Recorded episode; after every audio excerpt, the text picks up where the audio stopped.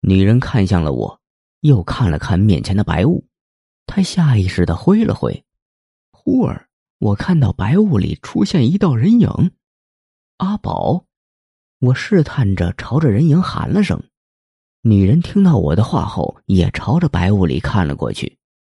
她激动的朝着面前的人影喊了声：“哥哥！”只见面前的人影越来越清楚，正是我口中的阿宝。阿宝的视线落在我身上，他眼神里带着激动：“大师，真的是你！这次真的要谢谢你，若不是你，我不可能有重新复活的机会。”更不可能摆脱张玉儿给我设置的阵法。说着，阿宝脸上有些不好意思，他看着我道：“大师，真的抱歉，我之前还把你拉下枯井里。”女人一听，看向了我，同样，他的脸上也带着自责：“是啊，大师，若不是我哥哥，你也不会到地下。不过你放心，你的那些朋友还在上面好好的。”朋友。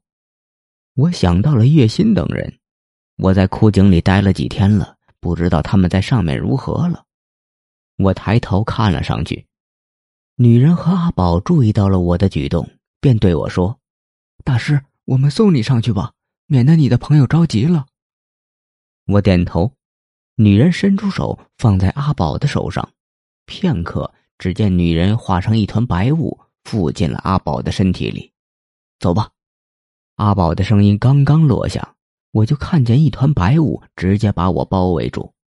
片刻，我觉察到耳边好似吹过一阵风，接着我就到了上面，而围绕在我四周的白雾也消失了。